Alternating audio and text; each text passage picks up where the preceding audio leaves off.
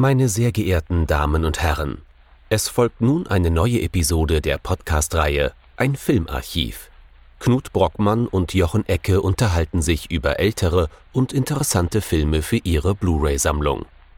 Wir wünschen gute Unterhaltung.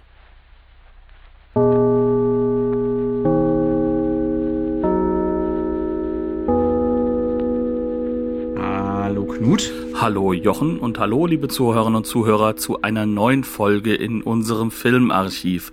Manche werden es hören, wir versprachen ja, dass wir ganz Corona-frei uns treffen würden demnächst wieder. Aber wir sind dann doch noch äh, leider remote unterwegs. Wir entschuldigen uns für die weiter schlechtere Tonqualität, haben aber dafür einen fantastischen Film mitgebracht, der leider zwar in Deutschland entstanden, aber in diesem Lande auch vollkommen vergessen wurde. Er stammt von dem Mann, den ich früher sagen, als er Kind ist verloren. im wahrsten Sinne des Wortes. Aber er stammt von dem Mann, den ich als Jugendlicher immer noch Peter Lorre nannte, nämlich Peter Lorre. Was haben wir uns denn angeschaut? es soll gehen um, naja, der, der Verlorene von Peter Lorre, seine einzige Regiearbeit. Wir bewegen uns also im ähnlichen Territorium wie zum Beispiel bei Charles Lawtons Night of the Hunter. Ja, äh, der, der Verlorene, 1951, Regie Peter Lorre, Peter Lorre. Debüt und Abschluss seiner Regiekarriere und wir weinen genauso wie bei Mr. Charles Lawton dann doch ziemlich hinterher. Der Verlorene. Mit von, auch geschrieben, Peter Lorre, waren noch ein paar andere mit dabei, die da auch dran rumgeschrieben haben. Er hat sich da viel Hilfe geholt. Äh, Axel Eggebrecht und Benny Winnie haben mitgearbeitet und ein nicht genannter Helmut Keutner hat auch noch ein bisschen weiter daran geholfen, dem Drehbuch den letzten Schliff zu verfassen. Gut so, denn es ist ein entsprechender Film bei rausgekommen, aber da er ja vor allem im Nachkriegsdeutschland und vor allem im 19, Jahr 1951 geflissentlich ignoriert war, glaube ich, müssen wir mal darauf hinweisen, worum geht's denn in dem Film? Es geht um äh, Dr. Karl Rothe, äh, gespielt von Peter Lorre, also Lorre selbst in der Hauptrolle. Der hieß früher mal Dr. Karl, nee, Moment, heißt er jetzt Rothe und früher Karl Jetzt ist er der Neumeister? Dr. Karl Neumeister. Er ist jetzt der Dr. Karl Neumeister, natürlich, ne, der neue Meister. Mhm. Äh, und früher hieß er mal Rothe und äh, war als äh, Wissenschaftler in den Diensten der Nazis. Hat für die Nazis an irgendetwas Kriegswichtigem geforscht. Uns wird nicht so ganz vermittelt, was es ist, aber er experimentiert an Meerschweinchen und Kaninchen rum. Äh, da sind wir natürlich das ist auch für sich schon so ein Symbolbild. Wir müssen ne, drüber, drüber sprechen später. Das ist äh, wirklich nur so einen halben Schritt vom KZ-Arzt entfernt, so wie es dargestellt wird. Ähm, jedenfalls, er hat äh, an was Kriegsrichtigem geforscht und äh, irgendwann stellte es sich heraus, dass seine Verlobte für den Feind spioniert hat. Das wird ihm offenbart von einem gewissen Novak, gespielt von Karl John Damals noch Hösch. damals noch Hösch, ganz genau. Ähm, der spielt ihm diese äh, Information zu, offenbart sich damit auch als ne, nicht nur Angestellter im Labor, sondern eigentlich Geheimdienstler der Nazis. Ähm, und daraufhin geht äh, Dr. Karl Rothe, also die Peter Lauer-Figur, nach Hause, begegnet dort äh, seiner Schwiegermutter in Spee und seiner Verlobten und wenige Minuten später ist die Verlobte tot. Das ist die Inge, Inge Hermann, gespielt von Renate Mannhardt. Also er bringt sie um.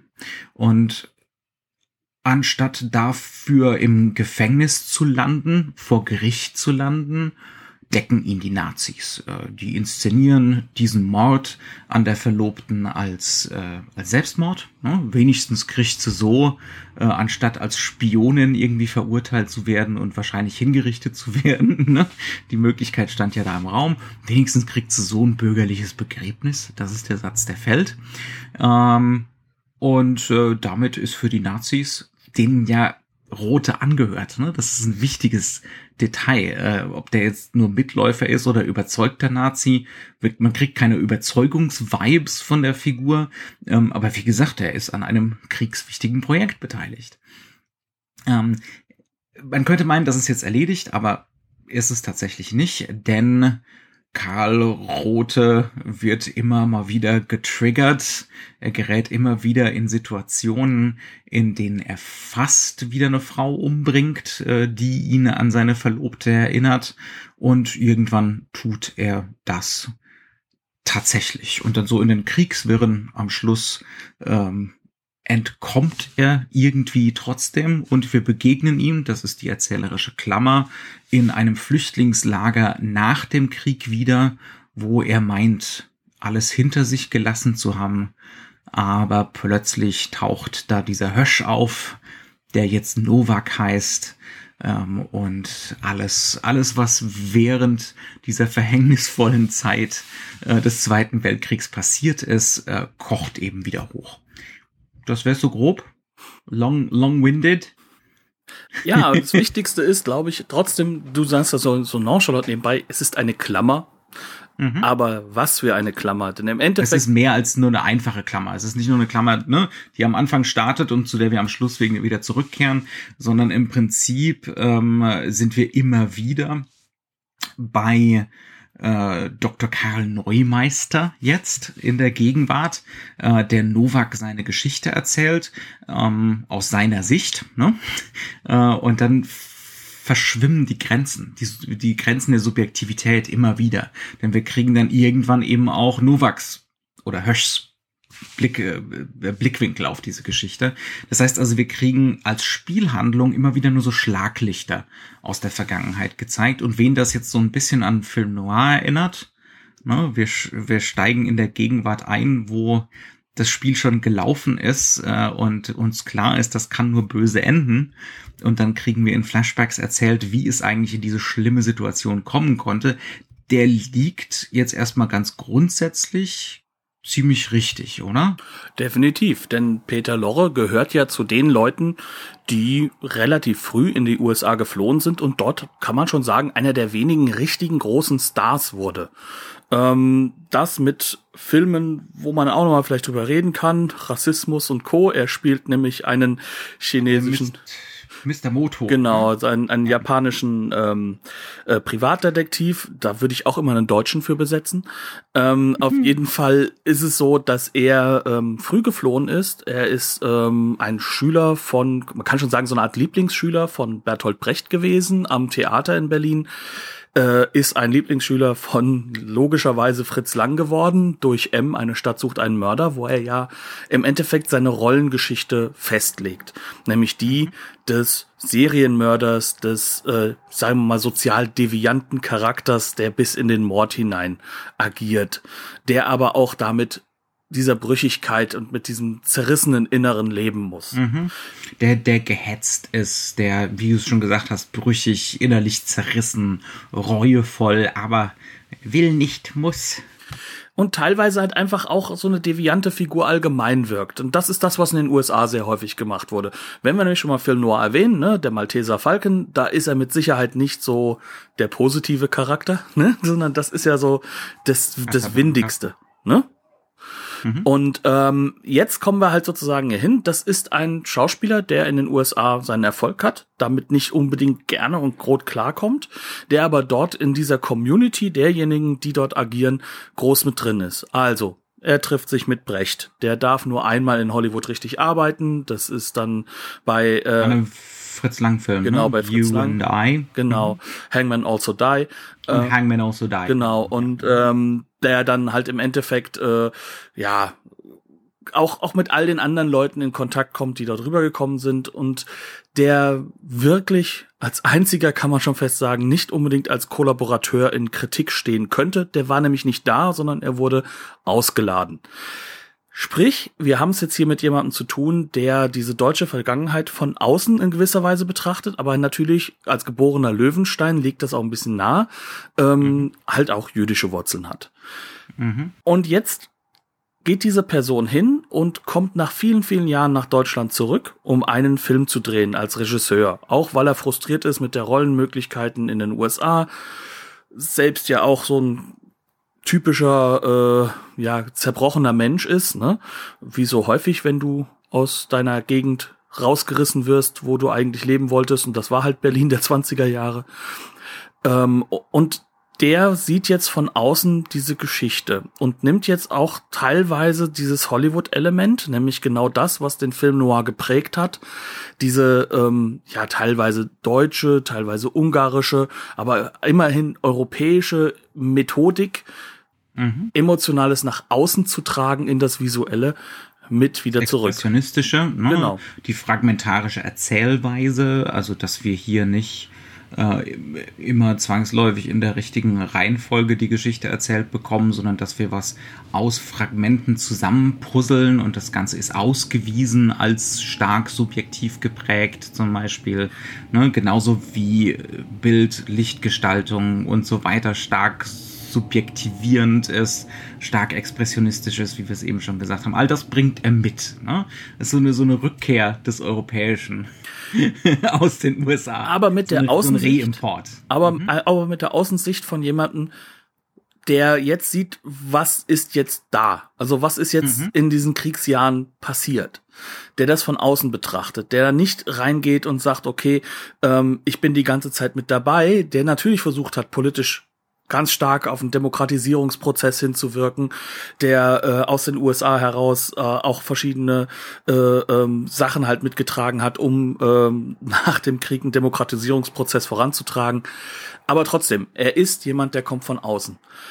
Und ähm, wir reden jetzt natürlich von ihm als Autoren. Logischerweise, wenn jemand drei, vier Rollen äh, in so einer Filmproduktion übernimmt, die so zentral sind wie Drehbuch, Regie und Hauptdarsteller, äh, dann kommen wir ja gar nicht drum herum.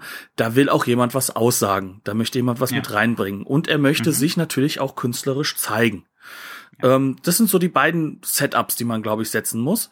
Und jetzt kommen wir halt eben da drin, wie konstruiert er dann diese Geschichte, dieses Subjektive?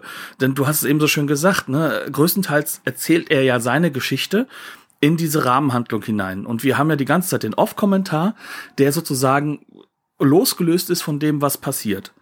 Und dieser Off-Kommentar wechselt irgendwann den Sprecher, weil dann der Karl John mit seinem Charakter Hösch slash Novak mit reingeht und seine Methodik und seine, seine, seine Sichtweise auf die Dinge mit einbringt. Mhm. Und man merkt, das sind zwei sehr, sehr unterschiedliche Charaktere, die mit ihrer Vergangenheit sehr, sehr unterschiedlich umgehen.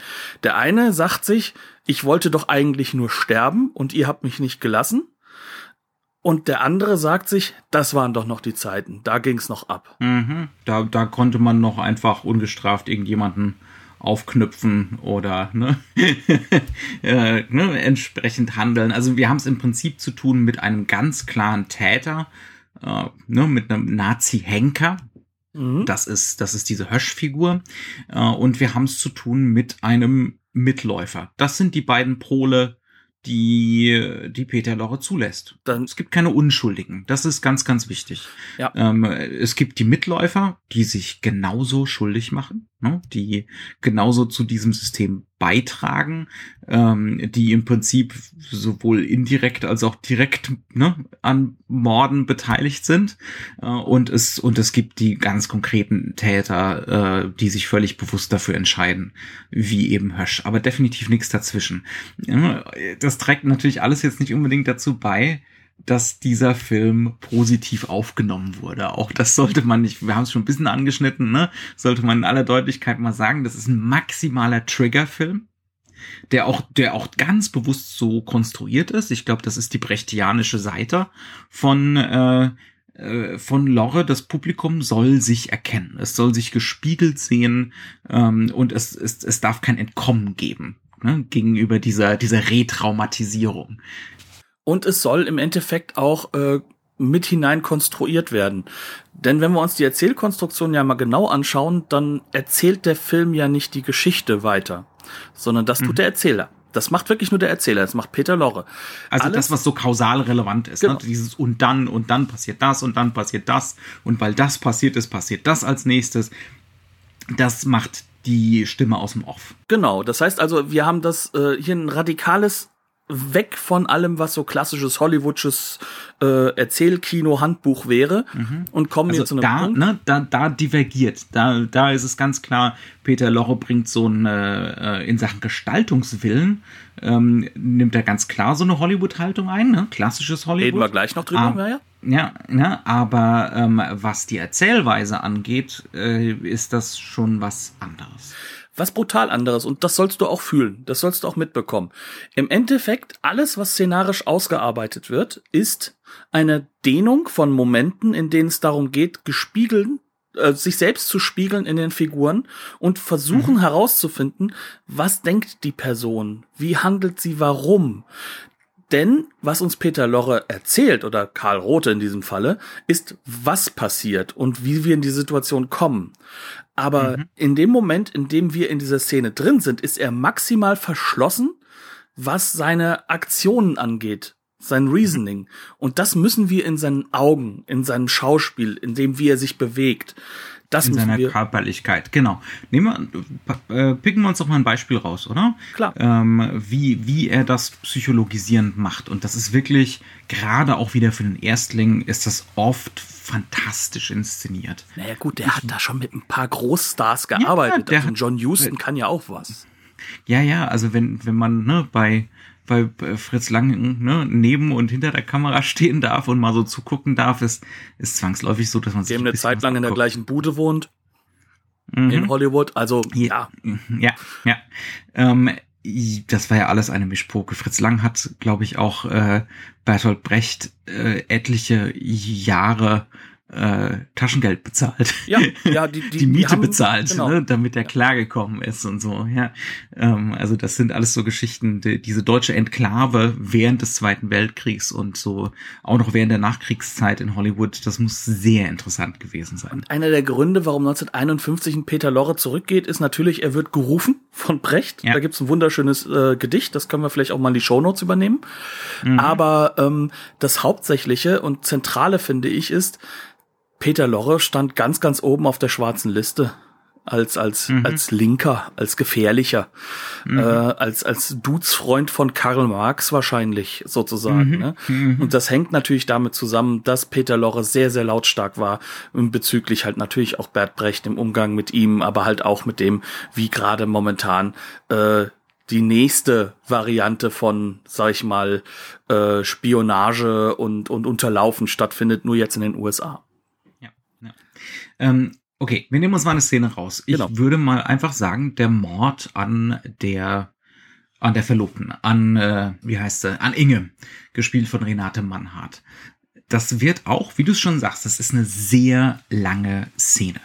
Wir kriegen im Prinzip gezeigt, wie äh, Peter Lorre, also Karl Rothe, nach Hause kommt, ähm, wie er offensichtlich verstimmt ist. Äh, dann kriegen wir erstmal eine lange subjektive Sequenz. Er ist in seinem Zimmer und er sieht so Schattenspiele ne? Äh, durch äh, durch die Glasfenster von seiner Tür. Da ist auch so eine verstellte Tür, wo irgendwie äh, ein, äh, ich glaube eine Kommode davor steht und so. Ne? Also er kriegt so mit, was so die beiden Frauen, die Schwiegermutter und die Verlobte draußen so machen. Ne? Ähm, und dann kommt es zu dieser wirklich langen Mordsequenz, äh, wo man lange denn nicht den Eindruck hat, dass das hier auf einen Mord rausläuft, ne? Auf so eine, auf die Beziehungstat, wie man das in deutschen Zeitungen so gerne nennt, ne? Anführungszeichen. Beziehungstat, das ist ein Mord, gar keine Frage. Ähm, und da gibt es dann zum Beispiel so Momente, wo Lorre uns keine Gesichter zeigt, sondern nur seine Hand und die Hand der Verlobten. Und das ist so ein Moment, wo seine Hand ganz zittrig sich auf die Hand der Verlobten zuzubewegen scheint wieder. Das ist der Moment, wir sollen das ansehen, so als Prompt, als Cue, jetzt bitte Gedanken und Gefühle lesen. Was, was sagt, inwiefern ist diese, ist dieses Körperteil gerade expressiv? Ähm, und im ersten Moment denkt man natürlich, der ist kurz davor, sich wieder mit ihr zu versöhnen. Ne? Das ist so der, das ist so der Widerstreit. Sie hat ihn sexuell betrogen auch, ne? Genau, das ist ja der ähm, Grund, ja. warum er so sauer ist. Also ich glaube, dem ist gar nicht mal so wichtig, dass sie irgendwie als an den Feind, an den Feind also an ihren Vater mhm. sozusagen seine Forschungsergebnisse rausgegeben hat. Ich glaube, das mhm. Wichtige für ihn ist, er ist wirklich zutiefst verliebt in diese Frau. Mhm. Und sie hat ihn betrogen mit halt eben dem absoluten Betrüger, nämlich mit Hösch, mhm. der ja auch mit ihn Hösch, betrogen ja. hat. Ähm, die Hand bewegt sich langsam auf ihre zu und dann zieht er sie doch wieder zurück und dann die übernächste Einstellung ist, glaube ich, eine beinahe Großaufnahme äh, von Inge, wie er anfängt, auf ganz seltsame Weise mit ihrem Haar rumzufuddeln. Und das hat dann schon nichts Zärtliches mehr. Das hat dann kein, ne, also, beziehungsweise es ist fast so eine, so eine Pervertierung von der zärtlichen Geste. Und in dem Moment schlägt die eigene Psychologisierung der Szene um. Ne? Es geht nicht um den Dialog, es geht darum, was macht Peter Lorre mit seiner Hand? ne? Und was sagt das über seinen Geisteszustand aus? Es wird nichts ausgesprochen. Er sagt nicht zu keinem Zeitpunkt, ich bin jetzt sauer.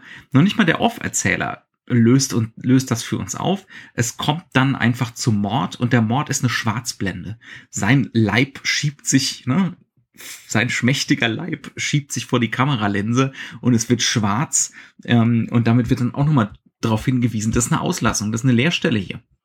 Wir wissen nicht warum, ne, wie es dazu kommt. Ähm, wir müssen uns da reinlegen. Das ist eine Projektionsfläche. Auch das so ein, ne, eigentlich so ein brechtianisches Prinzip, so dieses Ausstellen von jetzt bist du gefragt. Und da haben wir natürlich so ein, dann gleichzeitig einen Off-Erzähler.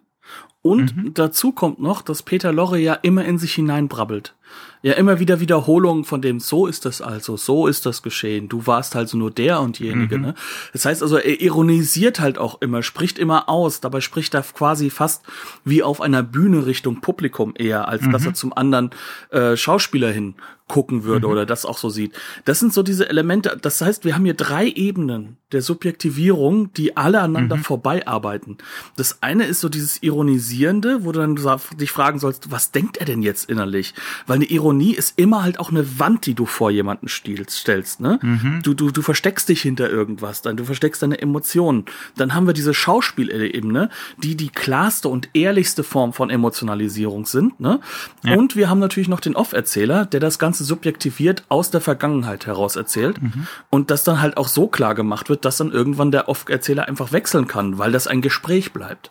Mhm. Ähm, das heißt also, wir bleiben, was den Off-Kommentar angeht, ja im Hier und Jetzt, also im Jahr 1951. Mhm. Das sind schon drei, vier sehr, sehr stark brechtianisch brüchige oder aufbrechende Methoden, die dich als Zuschauer dazu bringen, dass du dich gar nicht lösen kannst. Du kannst das nicht so sehen von wegen, ah ja, das ist halt ein Killer, ich bin keiner, mhm. da bin ich mhm. doch fein raus. Man ja. kann aber auch nicht hingehen und kann sagen, ah ja, der Hösch hat ja schon richtig gehandelt in dem Kontext der Zeit. Vor allem, weil dieser Hösch ganz glasklar, also ein, ich man entschuldigen den Ausdruck, ein riesiges Arschloch ist ja, ja. reaktionär, der das alles für gut heißt, aber sich die ganze Zeit versteckt hinter, ja, es waren halt die Zeiten. Und mhm. das hast du 1951, glaube ich, an jeder Straßenecke jeden Tag zu hören ja. bekommen. Das heißt also, für dich als Zuschauer in diesem Konstrukt ist die einzige Chance, von sich von Hösch zu lösen, Richtung Lorre zu rennen, also Richtung Dr. Karl Rote. Mhm. Und dann rennst du halt genau in die Gruppe rein, in die dich Peter Lorre als der Autor dieses Films einordnet. Mindestens. Ja, Seist ja. du ein Mann oder Frau. Er mhm. sagt, ihr seid alle Mitläufer gewesen, wenn ihr nicht Opfer wart. Genau, also wenn du nicht wenn du nicht Hösch bist und keiner vom Publikum will Hösch, Hösch sein, ne, ähm, dann bist du mindestens mal Dr. Karl Rote. Das, das ist, ne, das ist im Prinzip das, was der Film mit dem Publikum macht. Es wird jetzt und ein dann, Schock sein für unser Publikum zu hören, dass dieser Film ein radikaler Flop war. ein mega Flop war, ganz genau. Warum ähm, wohl? Und dann das ist so das, das eine, ne, der eine Trick des Films. Was der Film aber auch macht, ist, ähm, er ist, er hat so eine eskalierende Triggerstruktur.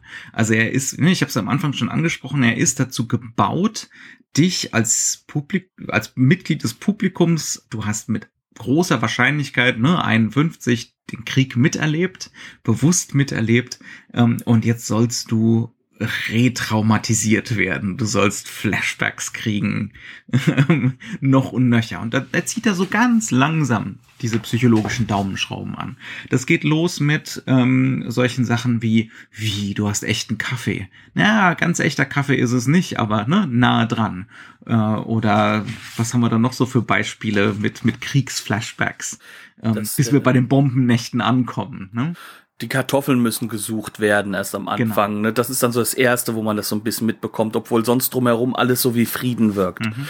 Dann oder, oder ja. wenn äh, wenn Rote das erste Mal zu sich in die Wohnung wiederkommt, wenn wir genau hinsehen, ähm, alle Türen haben so eine Milchglasscheibe im oberen Teil und alle diese Milchglasscheiben äh, sind geflickt. Ne? Die haben alle Sprünge und da ist eben irgendwelches Klebeband drüber oder so, um sie halbwegs Tür, zusammenzuhalten. An der Tür hängt übrigens das wohl eine, kommt. An der Tür hängt übrigens eine so eine Atemmaske, so eine so eine äh, Schutzmaske. Mhm. Ja, über dann dann tauchen nach und nach tauchen überall diese Plakate auf, ne? Äh, spart Gas und Strom. Psst, der Feind Gas und Licht, mit. der Feind hört mit, aufpassen beim Gespräch mhm. in der Bahn, ne? Ähm, solche Geschichten. So nach und nach äh, werden wir da auch der Film öffnet sich ja da aus geht aus diesen Privaträumen raus in die Öffentlichkeit ähm, und äh, wir können uns dem nicht entziehen, dass wir plötzlich wieder ne, der Film spielt 1943 äh, sieben, acht Jahre in der Vergangenheit sind. Ne? Äh, wir sind, wir sind plötzlich wieder in der unmittelbaren Vergangenheit. Und zwar als die klassische typische Bevölkerung, also nicht die. Leute, die in der Krieg äh, am, an der Kriegsfront beschäftigt sind, sondern die, die zu Hause geblieben sind. Das heißt, ähm, was haben wir dann da? Ab der Hälfte des Films kommt es zum, äh, zum Fliegeralarm. Ähm, wir erleben noch einmal richtig als Prozess mit, was das bedeutet.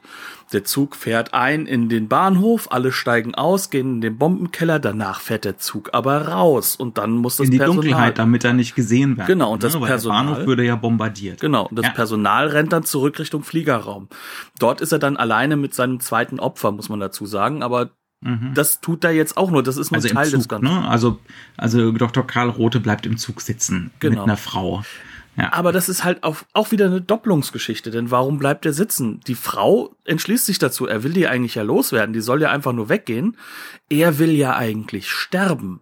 Und das ist ja sozusagen das zentrale Motiv. Das ist ein Mann, der nicht sterben darf, weil das System oder das Systemische ihn davon abhält. Und ähm, das heißt, also eigentlich hat er schon mitbekommen von Anfang an und das wird dem Publikum klar gemacht. Wenn du, wenn du Rote bist, dann weißt du doch, dass du Täter bist. Mhm. Und dann schämst du dich doch dafür. Warum redest du dann nicht drüber? Warum, mhm. warum bekennst du dich nicht dazu? Ähm, und das ist halt eben der Faktor, wo es dann wirklich immer interessanter wird, weil je länger der Film läuft und je mehr klar wird, dass Rote sich umbringen will, auch aus Schuldgefühlen heraus, ähm, und auch dessen heraus, dass ihm eigentlich genommen wurde, dass er für seine Tat büßen darf. Ja, desto mehr kommen diese Flashback-Momente mit rein, diese Trigger-Momente. Mhm. Und das macht mhm. den Film natürlich, glaube ich, teilweise fast unerträglich für jemanden, der gerade damit so ein, übereingekommen ist, ja, wir sind jetzt im Wirtschaftswunder, uns geht's jetzt gut. Also das wir kommt ja langsam. Ne? Also wir ne? merken, ja, ja, wir haben ja. uns rausgestrampelt und plötzlich zieht mich da einer wieder runter. Mhm. Ja. Und ähm, auch da kommt wieder dieses Systematische rein. Es ist, wie gesagt, es ist nicht nur der Mord an der Verlobten, der so ausgespielt wird, auch diese Sequenz in der Bahn. Das ist ein langes psychologisches Setpiece ne, ähm, das ganz sorgfältig aufgebaut ist, ähm, wo wir immer wieder diese subjektiven Blicke von ihm bekommen, auch die Blicke von anderen Figuren auf die Frau zum Beispiel, ne, ähm, wo wir andere Leute im Zug präsentiert bekommen, allesamt Verlorene. Ne, es ist ja nicht nur Peter Lorre in diesem Film der Verlorene, sondern die Frau, ne, offensichtlich, äh, die am liebsten halt mit Dr. Karl Rote gleich was anfangen würde, da im Zug. Während ihr ähm, Mann ja an der Front ist, aber mhm. einsam ist sie ja trotzdem, ne? Das heißt also, ja. äh, auch da wird eine Ambivalenz aufgebrochen. Mhm. Dann ist ein besoffener Matrose da im Zug, der mehr oder weniger rumpöbelt, ne? Ähm, und immer wieder meint, er kennt den Doktor doch, er kennt den Doktor ja, doch. Ja, auch. Das ist der, der ja. bei der Prostituierten unten schon weggeschickt ja. wurde. Ganz genau. Ähm, ne, und dann wird das in die Länge gezogen, in die Länge gezogen. Und du weißt ganz genau, wenn, wenn der Mann jetzt mit der Frau alleine in dem Zug ist, der bringt die um. Ja, also das, das passiert hundertprozentig. Ähm, und ne, da ist der Film gnadenlos. Er will nicht, dass du dich dem entziehen kannst. Was ähnliches passiert in dieser Prostituierten-Sequenz. Also ähm, das ist das ist ein Moment, wo wo Karl Rote eben in so eine Kaschemme geht und dort eine, eine Prostituierte findet. Das das sind so Sachen, das würde ein Hollywood-Film natürlich gar nicht erst erzählen. Ne, oder nur sehr verdeckt erzählen können, gerade in den 50er Jahren. Und das sind die Szenen, die Peter Loche auserzählt. Nicht die Sachen, die jetzt unbedingt kausal so irrelevant sind, sondern die, die psychologische, psychologische Sogwirkung haben ähm, und die maximal schmerzhaft fürs Publikum sind. Und es geht im Endeffekt darum, dass ähm, diese schmerzhaften Momente auch darauf zurückzuführen sind, dass du genau weißt, eigentlich bist du ja auch ein Killer. Eigentlich mhm. bist du auch ein Täter. Und zwar ja, immer, in ja. jeder Hinsicht, egal was du tust, du kannst dich von der Schuld nicht befreien für das, was passiert ist. Mhm, ja, im Gegenteil, es wird nur schlimmer. Also äh, gegen Ende des Films stolpert Rote ja vollkommen per Zufall über eine Verschwörung ne, gegen das Regime und reißt die dann auch noch mit runter. mit sich Wobei in, in seinem will. Todestrieb. Ja, ne? er will das, das nicht. Will. Er will das nicht, aber es passiert. Ne? Vor allem, weil er ja auch vorher schnell urteilt. Und das ist ja auch ein Witz, weil das ist dann ja wiederum ein anderes Zerrbild, dass einer von denjenigen, die halt Entscheider sind, im Endeffekt sich herausstellt als jemand, der versucht, im Hintergrund dagegen vorzugehen. Das heißt also, mhm. ähm, auch hier ist sozusagen das vorschnelle Urteil plötzlich das Problem. Und da macht der Film sich dann wiederum äh, zu, ja, wie soll ich es ausdrücken? Da macht der Film es dann dem Publikum wieder nicht einfach, weil dann die Lesart sich ja schon wieder bricht. Mhm. Und ähm, aber was halt eben der Mitläufer tut, er bringt natürlich denjenigen, der auf der, der verdeckt versucht, was um zu verändern, der versucht halt ein, wahrscheinlich ein Attentat auf Hitler zu planen oder so, ne? Mhm. Den bringt er halt auch mit rein. Den macht mhm. er auch fertig, weil jeder Mitläufer dafür sorgt, dass das Regime aufräumen kann. Mhm. Ja. Und das ist alles natürlich im letzten Drittel des Films. Das heißt also, in dem Moment, in dem du ja schon gar nicht mehr rauskommst. Mhm. Ich gebe noch mal ein anderes Beispiel für, äh, für die Mechanismen, wie hier die, das Urteil des Publikums gelenkt wird, ne? wieder zwischen Innen- und Außenperspektive geswitcht wird. Wir haben jetzt eben schon von dieser Sequenz mit der Prostituierten gesprochen. Er nimmt diese Prostituierte aus dieser Kneipe mit nach Hause ja, und sie, sie nimmt ihn dann, mit nach Hause. Sie, sie nimmt ihn, genau, sie nimmt ihn mit nach Hause und sie kommen dann im extrem heruntergekommenen Treppenhaus an, irgendwie dritter, vierter Stock. Äh, sie macht die Tür auf, das Licht geht aus, er will das Licht nicht wieder anmachen, ne? aus offensichtlichen Gründen, äh, weil er sie nicht aus sexuellen Gründen mitgenommen hat, sondern weil er versucht ist, mal wieder eine Frau umzubringen. Sie ist, ähm, sie ist quasi auf sexueller Ebene die Trieb, äh, das ist immer die, ja. die Triebabfuhr. Also so wie eine Prostituierte im sexuellen Sinne mhm. vielleicht sozusagen dafür sorgen soll, ist er, ist es bei ihm jetzt so, er möchte halt einfach äh, die junge Dame, die eingezogen ist in seinem, in seinem Haus, äh, mhm. nicht umbringen, sondern dann lieber die Prostituierte. Was natürlich auch schon wieder, ne, das sagt nichts Tolles über ihn aus. Ne? Die, äh, die, die, die, die junge Frau aus dem Bürgertum, die, die verschonen war. Gehen wir mal lieber raus, jemand Minderwertiges umbringen. Ne? Also, ne, das, das ist die Pest und das ist die, die Wahl zwischen Pest und Cholera, die wir hier haben ne, als Publikum. Ist auch unerträglich. Ne? Ähm, und dann sind wir da in diesem Treppenhaus und die Prostituierte schlägt Alarm, weil sie merkt, dass hier was nicht stimmt und sie rennt nach unten. Das heißt, und wir bleiben bei ihr. Das ist dann wie so eine Gothic Noir, fast schon so Slasher-Sequenz. Er folgt ihr zwar nicht, aber ne, sie hat die Befürchtung, dass er ihr folgt. Und dann werden die Nachbarn alarmiert. Ne? Und es kommen Leute raus und es gibt verschiedene Perspektiven auf ihn, der da oben steht und man sieht wieder nur seine Hand auf der Balustrade. Ne? Ähm, und dann kehren wir wieder zu ihm zurück äh, wie er das Ganze überspielt und einfach abhaut. Ne? Ähm, das heißt also, es ist so diese Bewegung von bei ihm sein, bei jemand anderem sein, die Perspektive von einem Nachbarn einnehmen, die Perspektive von noch einem anderen Nachbarn einnehmen, dann wieder in seine Subjektivität da zurückzukehren. Ne? Ähm, das ist so, das sind, das sind so die Spielereien oder das ist das, was der Film fährt, mhm. ähm, so, so dass wir auch moralisch immer wieder gnadenlos verwirrt werden ähm, und dass das Ganze maximal unangenehm wird einfach. Ja, und ähm, das Schlimmste an der Situation, was für mich übrig geblieben ist, als ich dann wirklich mich dann entschlossen habe, dann dann irgendwann diese Sequenz für mich nochmal zu gucken, ähm, lag eigentlich daran, dass sie den Begriff Todmacher verwendet. Ähm, mhm. Wir kennen ja den berühmt-berüchtigten Film Der Todmacher. Ähm, ist halt wohl auch wirklich ein direkter Begriff für, also wirklich für für einen äh, sexualgetriebenen äh, ähm, Massenmörder. Das, ne? das ja, aber das war doch auch dass eines der Vorbilder, also dieser historische Mörder, war eines der Vorbilder für M, ne? Also genau. für den für den Mörder in M. Genau. Also Lore spielt natürlich auch immer wieder mit seiner eigenen Rollengeschichte. Genau. Das haben wir ja am Anfang schon gesagt. Er wiederholt sogar ziemlich präzise diese berühmte Schaufenster-Spiegelsequenz, äh, wo der Mörder in M die Markierung bemerkt. Mhm. Ne? Ähm, die wiederholt er hier fast eins zu eins. Auch äh, schauspielmäßig. Also er bricht aus seinem, aus seinem Schauspielbild ja. sogar raus, dass er sonst einen mhm. Film hat. Ja, ja.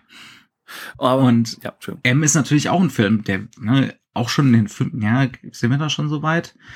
Äh, ich, der immer eng verknüpft war, auch mit ne, dem Aufstieg des Faschismus, ne? wo es wo es dann darum geht, da, darum geht, dass man eigentlich Angst bekommt vor dem Mob und nicht nicht vor den Triebtätern. Ne? ja. Das Faszinierende ist halt auch, dass ähm, gerade der, ähm, was dann für mich übrig geblieben ist, ist halt wirklich dieses, wer wird verurteilt von mhm. den Mitbewohnern? Dieses Moment, also ich konnte das fast nicht nochmal aushalten, nochmal zu gucken, wie sie dann mhm. alle, ach, der adrett gekleidete Herr, der ist doch der Gute der kann es ja nicht sein. Genau, und das ist ja genau noch einmal dieses Nachempfinden, was ja auch unglaublich stark mit ähm, dem Aufstieg der Nazis. Also das sind doch die Netten, das sind doch die gut aussehenden, das sind doch die sauberen mhm. in der Uniform.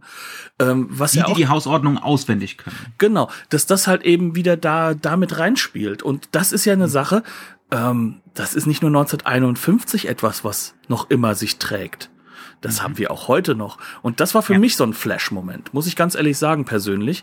Mhm. Ähm, und das ähm, fand ich in dieser Sequenz unglaublich entlarvend, weil auch da kommt das Publikum nicht raus. Weil im Endeffekt, die anderen Hausbewohner sind alle Täter. Sie sind alle Täter durch ja. Mitlaufen. Mhm. Durch ja. das Übernehmen der, äh, der Normen und, und, und dessen, was, was als richtig wahrgenommen wird. Ja, die ihm ähm, ermöglichen, zum Beispiel auch zu einem anderen Zeitpunkt wiederzukommen. Tut er nicht, Genau. Ne?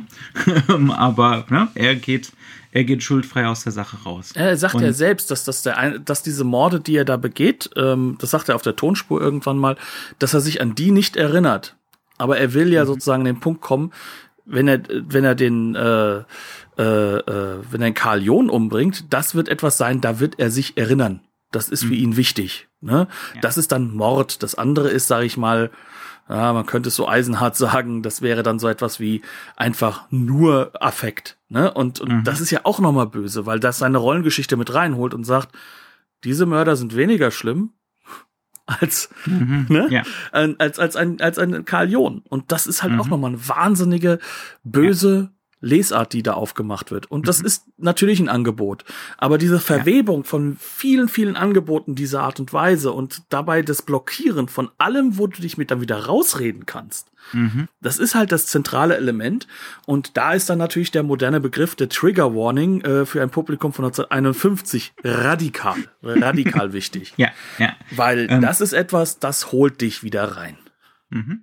Ähm, wir haben schon gesagt, der Film hat so auch so eine Eskalationslogik. Es ist wirklich so ein apokalyptisches Crescendo, was da so gegen Ende hin läuft. Äh, gegen Ende hin haben wir dann Bombenangriffe ne, überall. Äh, wir haben nur so Landschaften, Trümmerlandschaften von Hamburg mit brennenden Gebäuden, die da inszeniert werden. Und in dieser Szenerie werden dann diese Dissidenten gejagt. von, äh, von den Behörden. Ne? Und das sind völlig absurde Szenen, die da ablaufen, wo man, ne, wo man gar nicht anders kann, als zu denken, hinter euch brennt gerade das Haus. Und worum ihr euch kümmert, ist hier ne, sicherzustellen, dass die irgendwo am Galgenenden. Ne? Da holt er ja übrigens auch ähm, Verzerrungsmittel rein, die du vom Buster Keaton eher kennen würdest. So diese mhm. vom Weiten die obere Aufnahme mit dem Schnelllauf, jetzt fährt er da lang, dann fährt er dort mhm. lang. Also das hat ja schon fast was abstrus, ironisch, lustiges. Ja, was komisches in diesem Moment, genau. Ja, ähm, also das das Finale ist auch wirklich genial gemacht und auch alle diese Set Pieces sind oft ziemlich gut inszeniert. Da ist ganz viel Gestaltungswille da. Ähm, da ist, wie du schon sagst, ne, ganz viel so Dehnung, zeitliche Dehnung, so eine unerträgliche Dehnung, die aber spannend ist. Ne? Also es ist nicht langweilig gedehnt, sondern ähm, da ist immer diese psychologische Grundspannung vorhanden. Ähm, auch sowas wie diese Treppenhaussequenz mit der Prostituierten, die wir gerade, die wir gerade erwähnt haben. Das wird wirklich als so eine klassische Noir- oder Gothic-Sequenz durchinszeniert im Bild. Mit krassen Hell-Dunkel-Kontrasten, mit inneren Rahmen, ähm, ne, gefangen, gefangen, gefangen. Und es ist dann auch wirklich die Prostituierte, die gefangen ist, ne, in der, in der Wahrnehmung anderer. Ähm, also das ist enorm gut gemacht. Der Film ist nicht immer fantastisch inszeniert, vor allem musikalisch aber, ist er ganz, ganz ja. schwach teilweise, aber das mhm. ist typisch 50er Jahre in Deutschland. Ich glaube, da konnte keiner anders äh, von den Komponisten hm. gefühlt. Es muss einfach nur melodramatisch auf den Putz gehauen werden. Ne? Ähm, und da, da, das sind schon so die Momente, wo man sich fragen muss, ist, sind diese Melo-Kompositionen mit ganz klaren Wurzeln in der Romantik im 19. Jahrhundert, sind die angemessen? Für das, was der Film eigentlich darstellen will. In Klammern nein. Ja. Ähm, einfach unter Null. der Maßgabe ja. heraus, dass der, der Film das deswegen nicht nötig hat, weil er im Gegensatz zu dem, was sich ja jetzt in Deutschland entwickelt als als Filmstile, ja dieses dieses äh, diese diese fehlende, also diese Art von Lustfeindlichkeit gegenüber der visuellen Erzählung das ist ja nicht da. Ja, also das, das ist ja schön ausgedrückt. Ja. Ähm, mhm. Also das ist ja hier äh, im Endeffekt noch das genaue Gegenteil. Also du du siehst ja die komplette ähm, Filmgeschichte an dir vorbeirauschen. Das natürlich bewusst gestaltet. Ne? Also was macht der Film sehr viel? Vielleicht sollten wir da noch mal ein bisschen drauf eingehen. Neben mhm. diesen Noir-Aspekten, wie er dann halt dieses expressionistische reinbringt. Also woran ich immer wieder denken musste, ist, du hast halt sehr sehr häufig so diese sehr langsam und nur kontrolliert bewegte Kamera innerhalb von so einem Raum Raum, der hätte von von Sternberg inszeniert werden und gebaut mhm. werden können. Das heißt also, es geht um einen Raum, der auch psychologisch durch seine Ausstattung wirkt, der die Figuren und die Schauspieler maximal sag ich mal, wie soll ich es ausdrücken, äh, auch schon dadurch psychologisiert, dass hier jede Form von Blocking, das heißt also jede Form von, wie inszeniere ich die Person im Raum, wo läuft sie hin, wann guckt sie zu mir, wann, zu der Zuschauer, wann nicht, dass das halt ganz radikal immer psychologisierend wirkt mhm. und auch immer dich halt wieder abholt und mit reinnimmt.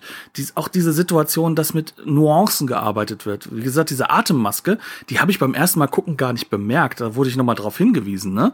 Ähm, weil das ist nur im Hintergrund, weil dieses, diese Tür nach draußen hin in diesem einen Gebäude, die sehen wir nur von hinten. Mhm. Und die Kamera bewegt sich dann leicht mit versucht leicht die neue Konstruktion zu machen. Das ist klassisches Hollywood in dem Moment. Und dann löst sie sich aber wieder in der Hinsicht, dass die Kamera einen Move macht, der andauernd in diesem Film vorkommt. Das heißt nämlich, dass meistens Peter Lorre, aber auch andere Schauspieler auf die Kamera zukommen und dann zieht sich die Kamera zurück und gibt ihm Raum. Mhm. Ähm, und er stellt dadurch natürlich auch so eine ganz, ganz radikale Zentralisierung der Figur aus. Ja. Ähm, das ist alles aber so gemacht, dass er dann durch Schlagschatten läuft, dass er dann immer genau im richtigen Moment stehen bleibt. Das heißt also, es gibt kein Bild, wenn wir es nicht anhalten würden, das nicht eine psychologische Deutungsstruktur aufbaut. Mhm, ja, oder oder eine moralische. Ne? also so eine moralische Handlungsanweisung ist, ähm, zum Beispiel in äh, in der Klammer, in der erzählerischen Klammer. Das, äh, die findet im Prinzip statt in einer Baracke, die Mensa von diesem Flüchtlingslager ähm, Wo es aber auch Schießscharten gibt übrigens. Ganz Man genau. könnte überlegen, was war das denn vielleicht vorher und warum trägt der Mann, der da den Hut auf hat, dieser freundliche ältere Herr, die ganze Zeit SA-Uniform? Mhm. Und Wachtürme. Wachtürme gibt's auch überall. Ähm, und Peter Lorre besäuft sich und Novak frisst. Und da gibt's eine ganz lange Sequenz, da wird Novak vor die Kamera gesetzt, am Tisch, und er isst und isst und isst und isst Er ist aber nicht der Fokus, weil er kaum was sagt. Er entgegnet sowieso kaum, fast nix in den, ne? also er hat relativ wenig Dialoganteil zu Anfang des Films. Und im Hintergrund siehst du ähm, Peter Lorre, wie er rumläuft, in die Tiefe inszeniert von diesem Raum, wie er das einordnet, wie er uns mehr Informationen zu der Figur liefert. Ne? Ähm, und je mehr Informationen wir über den bekommen, desto mehr sind wir aufgefordert, uns zu fragen, wie kann denn der da so seelenruhig sitzen und fressen? Dieses Monster. Ne? und dann meint dann auch noch der, die Peter Lorre-Figur äh, Henkers Mahlzeit. Das Was? ist natürlich doppeldeutig. Ja. Also Peter Lorre macht von Anfang an klar, er erzählt die Geschichte auch deswegen, weil er Novak einordnen möchte. Weil am mhm. Anfang erstaunt ihn Novak, ehemals Hösch, damit, ja. dass es so wirkt, als ob er Schuldbewusstsein hätte und Angst hätte. Beziehungsweise er hat Angst und er weiß nicht, Angst ist ein, ein starkes Gefühl, aber ich weiß nicht, woher es kommt. Das heißt uns also, Peter Loche erklärt uns eigentlich, und das wird beim zweiten Gucken viel, viel deutlicher übrigens, ne, mhm. ne, erklärt uns eigentlich, warum er eigentlich diese Geschichte auch erzählt, warum es ihm wichtig ist, dass der Hösch mit ihm erstmal sich unterhält. Und Hösch sagt lange Zeit nichts, sondern kommentiert nur, meistens stramm stehend in der Art und Weise, ne, mit diesem typischen schnackeligen, da, so machen wir das, ne, schnell mal runtergeredet, ne, wir sind jetzt hier klar, deutlich deutsch, ähm, preußisch, sehr preußisch, preußisch genau, ja, ja das, äh, Momentan ist es leider Deutsch, äh, vor allem. Mhm. Ne? Also es kommt ja wieder diese Art auch der Sprache und auch dieses ja, Gestus. Ja. Und je mehr dieser Gestus im Vordergrund kommt und je mehr er dann enthusiastisch wird und die Handlung, sag ich mal, auf der ähm, auf, auf der ähm, Off-Kommentarebene übernimmt, in mhm. dem Moment, in dem er erzählen kann, dass er jemanden umgebracht hat, von dem er vorher noch ja. behauptet hat, der hätte sich selbst umgebracht, mhm. ähm, und davon dann noch richtig stolz ist, dass ihn der Lorre, also der, der Rote eigentlich auf diese, auf diese, sag mal, Fährte gebracht hat und wie schön und gut und deutsch und effektiv sie das doch gelöst haben, ne? Desto mehr wird klar, oh mein Gott, eigentlich schaufelt er sich auch gerade sein Grab. Denn mhm. Peter Lorre möchte wissen, hast du dich denn wirklich geändert oder behauptest du das nur, dass das damals halt die Zeiten waren? Mhm. Ja, ja. Nein, hat er nicht. Ja. Und das wird immer mehr klar, gerade durch solche Sachen. Mhm. Und das ist wirklich, also es ist definitiv auch ein Film, äh, der beim zweiten Mal sehen sehr stark gewinnt. Äh, manchmal kann er so ein bisschen zerfahren wirken äh, beim ersten Mal gucken, aber gerade beim zweiten Mal werden diese, diese Strukturen mehr als offensichtlich. Ne? Ähm, und wie, wie sorgfältig das gemacht ist und wie präzise das gemacht ist. Nur so als kleines Beispiel, warum spielt Karl John diesen Charakter? Mhm. Karl John hat eine Rollengeschichte und die ist während und vor des Nationalsozialismus die des Soldaten. Vor allem halt auch im Propagandafilm. Er ist der gute Soldat, der, mhm. der halt auch wirklich dieses Preußische trägt. Und nach dem Krieg hat er nicht nur einmal, sondern wirklich sehr häufig auch in Antikriegsfilmen mitgemacht oder den schlechten Deutschen gespielt. Das heißt also, dieser Mann ist auch selbst als, als Schauspieler auf so einer Form von Redemption Journey.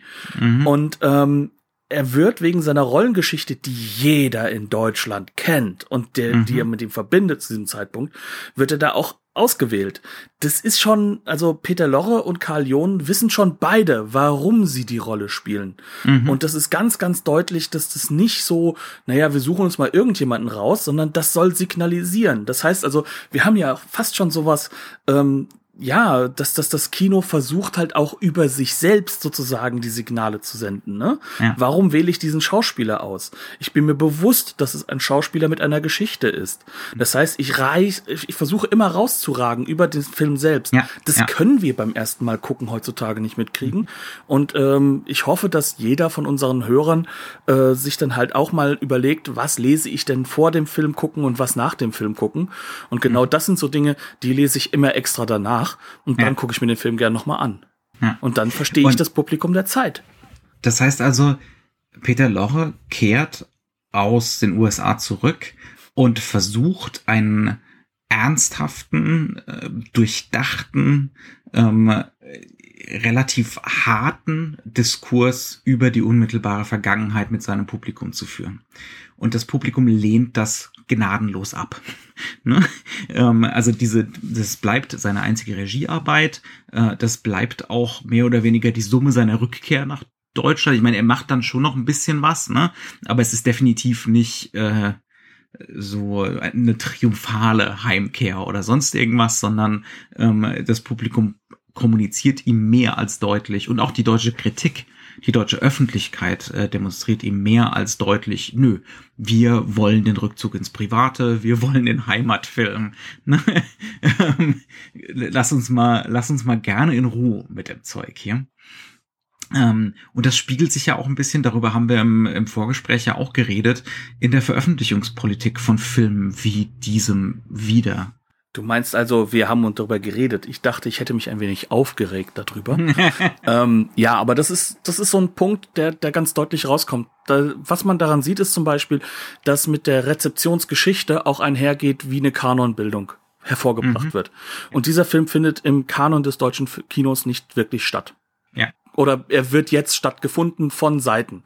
Also jemand, äh, der auch in den Extras sehr stark zu Wort kommt, also gleich dazu äh, sind zwei wirklich schöne Dokus dabei. Eine hocharrogante, typische 70er, 80er Jahre Hollywood ist natürlich Dreck und wir sind alle viel intelligenter Doku. Aber es wird auch eine von äh, dem großartigen Robert Fischer noch gezeigt, der unter anderem auch den Romuald Kammer, äh, Kamakar von ähm, äh, der halt eben der Todmacher inszeniert hat, mit reinbringt, der dann schon deutlich macht, das ist ein zentraler Film, das ist wichtig, mhm. das ist total mhm. wichtig. In Klammern merkst du auch so ein bisschen, dass er den kannte bei der mhm. Todmacher. Ähm, aber der Faktor, der dabei ganz, ganz wichtig reinzählt, ist, wenn das Publikum den nicht gemocht hat, dann ist er auch heute im Kanon nicht drin. Das mhm. heißt also, ähm, also ohne jetzt den Veröffentlichenden auch zu nahe treten zu wollen, weil da auch marktgerechte Entscheidungen dabei sind, ne? Restauriert wurde der. Fantastisch, mhm. ja? Mhm. Was kommt aber momentan groß raus dann auf Blu-ray? Ne? Wir hatten bei uns im Programm durchaus ähm, solche Filme wie zum Beispiel äh, Das Totenschiff, Nebenlabel. Genauso mhm. politisch sehr, sehr böses Ding, wenn man mhm. mal genau hinguckt. Ja, aber also einer, der, der auf so, auf so eine Genre-Art und Weise, ne, mit, mit den Mitteln von Genre, ähm, sich durchaus ernsthaft mit der Vergangenheit auseinandersetzt. Genau. Ne? Ja. Und dann hast du halt hier einen Film, der ähm, nicht nur genreartig reinkommt, sondern der auch ganz, ganz bewusst das Publikum angreift, das es natürlich ignoriert hat dann. Mhm. Ähm, von einem Regisseur, der durchaus eigentlich eine der zentralen Figuren des deutschen Kinos ist. Also mhm. schon allein, wenn er nur M äh, in M mitgespielt hätte, mit dieser Rolle und Qualität und mit diesem Schauspiel, ja. würde ja. das ausreichen. Mhm. Ähm, und dann wird der halt wegignoriert. Aber was ja. kommt dann halt raus?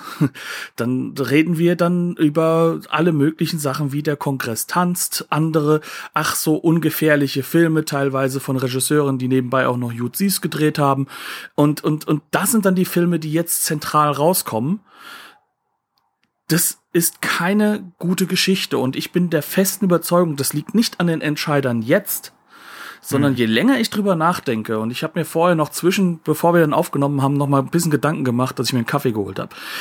Zentral mhm. ist für mich an dieser Stelle, er ist damals aus dem Kanon rausgestrichen worden. Er wurde leicht wiederentdeckt, kann aber also natürlich er wurde gar nicht Kanon erst aufgenommen. In den genau, ja, also ne? ja. deswegen konnte er auch gar nicht in den Kanon richtig integriert werden, weil er natürlich auch filmgeschichtlich nicht diese Zitatenwelle hervorbringt. Mhm. Und wir haben in den 70er Jahren ein unglaublich Hollywood-feindliches, lustfeindliches ähm, Neuaufarbeiten des Politischen im Kino, das natürlich auch in eine ganz andere Richtung, in eine ganz andere Stoßrichtung geht und bis heute den Diskurs unglaublich voranträgt. Das heißt, alles, mhm.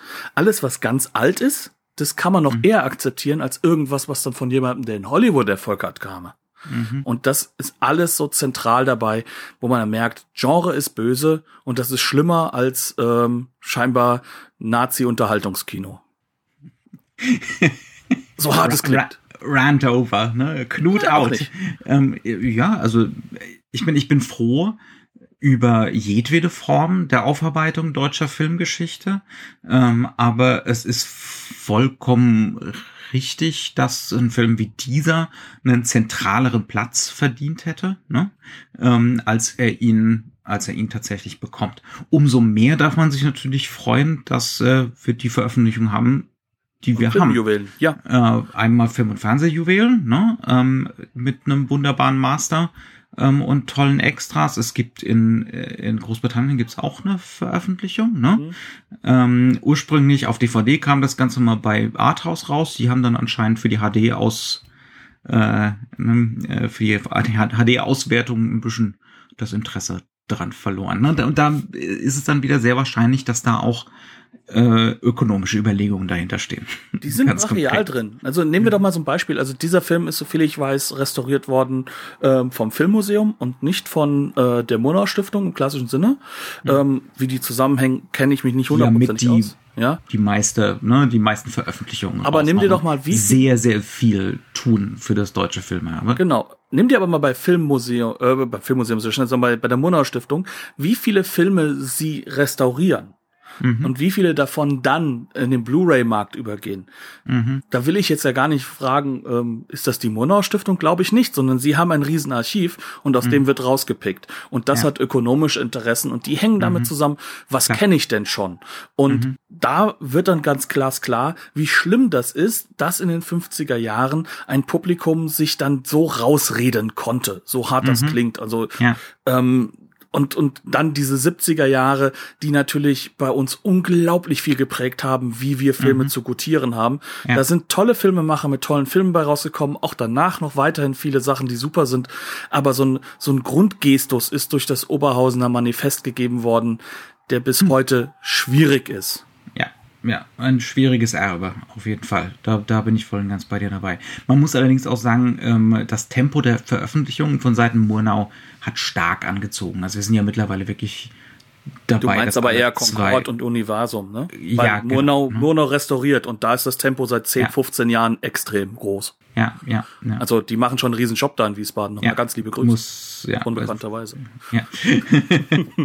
Na gut. Ähm, ja, also wie gesagt, äh, die, die Blu-ray-Veröffentlichungen, die vorliegen, ähm, insbesondere die, die hiesige hierzulande, das kann man definitiv empfehlen. Das sind tolle Veröffentlichungen. Das ist die Sorte von Film, zusammen mit sowas wie, ähm, na, äh, das Koten, äh, Totenschiff zum Beispiel, was du erwähnt hattest, die mehr Verachtung, mehr Verachtung, Beachtung, Beachtung verdient haben, ähm, auch als politische Filme.